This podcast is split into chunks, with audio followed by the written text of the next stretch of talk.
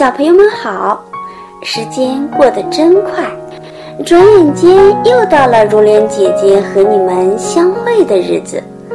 在上一期的节目中啊，我们听了小象乐乐的故事，知道了不同的环境对我们有着不同的影响，明白了近朱者赤，近墨者黑的道理。在今天的节目中呢。如莲姐姐又给小朋友们带来了一个好听的寓言故事，这个故事的名字叫做《真理的种子》。希望小朋友们听完故事后啊，都能够得到这颗真理的种子哦。在很久很久以前。遥远的东方有一个古老的国家，这个国家的国王是一只奇丑无比的蛤蟆精。它虽然披着人的外衣，有着人的四肢与外形，可却长得像极了蛤蟆。它有着一双凸出来的鼓眼睛和一张大嘴巴。还挺着一个圆圆的大肚皮，所以啊，老百姓们就暗地里送了他一个绰号——蛤蟆国王。蛤蟆国王本性残暴邪恶，在他的统治下，这个古老的国家天灾人祸不断，老百姓们苦不堪言。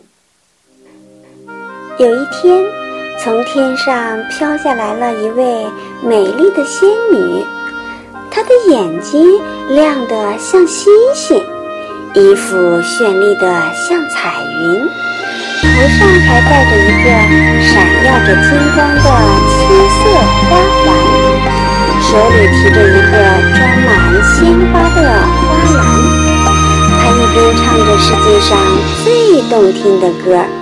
一边播撒着鲜花，仙女走过沙漠，沙漠就变成了美丽的绿洲；仙女走过荒山，荒山就变成肥沃的良田；仙女走过江河，江河就变得清澈。她所到之处啊，没有了忧愁，没有了仇恨。充满了温馨与快乐，凡是见到他的人呐，都能得到健康和幸福，人们都非常非常的喜欢他。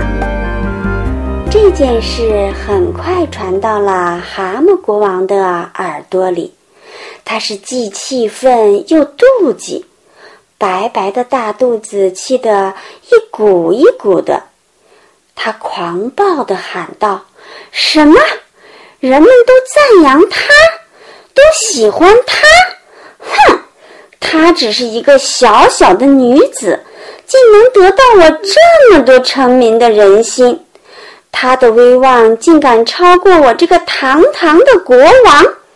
不行，这绝对不行！我要灭了他！”妒忌使这个丑恶的国王发狂的想要杀死这个美丽又善良的仙女，但为了掩盖他的邪恶与丑陋，他费尽心机捏造谎言，动用整个国家的宣传机器，开始对仙女进行诽谤，说仙女的美丽和善良都是假的。是魔变化出来的，会给人们带来不幸和灾难。在他的谎言宣传下，很多老百姓都被谎言蒙骗了。仙女看到这种情况，担心恶毒的谎言会毁灭了人类。她知道，只有真理的种子才能唤回人们迷失的心灵。才能挽救人们的生命。于是，仙女便带着真理的种子，不顾蛤蟆妖兵的追捕，开始在全国传播真理的种子。一开始，很多人不敢相信她。慢慢的，人们发现，仙女不仅长得美丽，而且还非常真诚善良。于是啊，很多人开始相信仙女，信服仙女说的话，也开始愿意接受仙女给他们的真理的种子。有一天，仙女来到了一个穷人的家，这家只有一位双目失明的老奶奶和一个小孙子。他们把仅有的一碗粥献给了仙女，仙女喝完后，微笑着送给了他们一颗真理的种子。种子刚碰到老奶奶的手，只见一阵金光闪过。老奶奶的眼睛突然复明了，那装过粥的碗也变成了金的。仙女又来到一个村庄，蛤蟆的妖兵在后面紧追，很多村民看见了，连忙躲避，假装没有看见。只有一位善良的农夫，连忙把他请到自己家里躲藏了起来。刚藏好，追兵就到了门口。你有没有看见一个女人从这经过？追兵问。哦，你们说的是一位非常漂亮的姑娘吗？我看见了，她好像往东去了。农夫说。追兵的马蹄声渐渐远去，农夫回到家中，恭敬地对仙女说：“请您暂时在我家住下吧，等安全了，您再走。”仙女笑着答应了下来，并给了农夫一颗真理的种子。第二天。农夫上山去砍柴，路上一座山突然崩裂，同行的人都被砸死了，只有农夫安然无恙。农夫回到家后，小儿子兴奋地跑过来说：“爸爸，快看！”顺着孩子手指，农夫发现。久病卧床多年的妻子红光满面的站了起来，农夫有点不敢相信自己的眼睛，真理的种子竟然如此神奇。农夫的邻居阿刁是一个游手好闲的混混。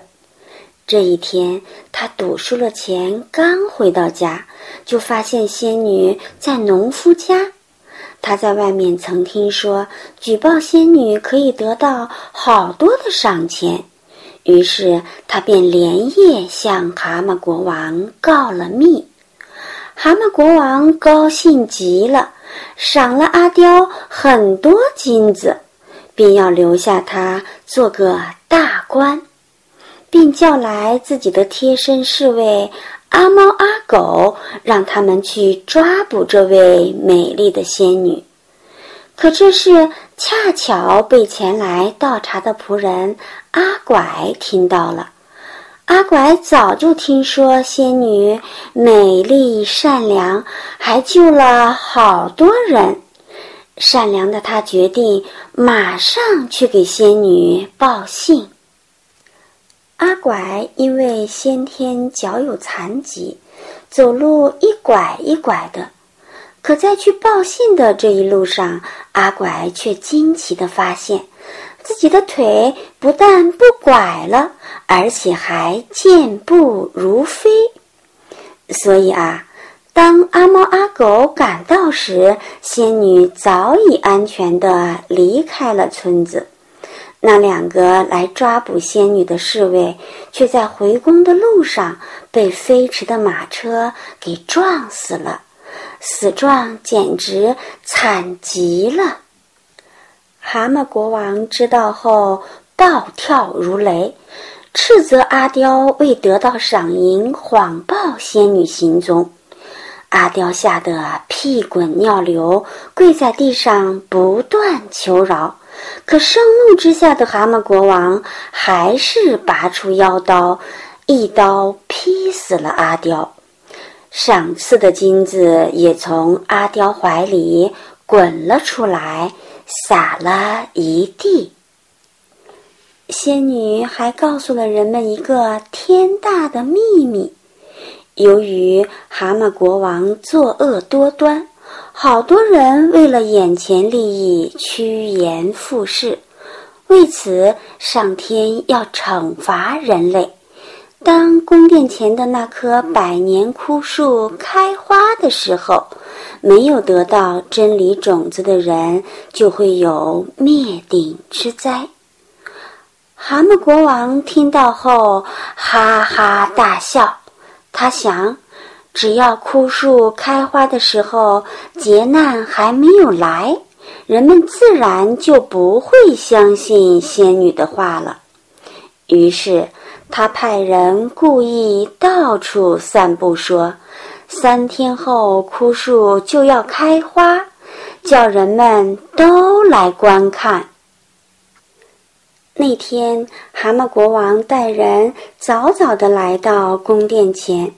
并安排侍卫把做好的假花一朵朵地安到枯树的树枝上。谁知，当安放到第九朵假花时，蛤蟆国王突然现出了原形。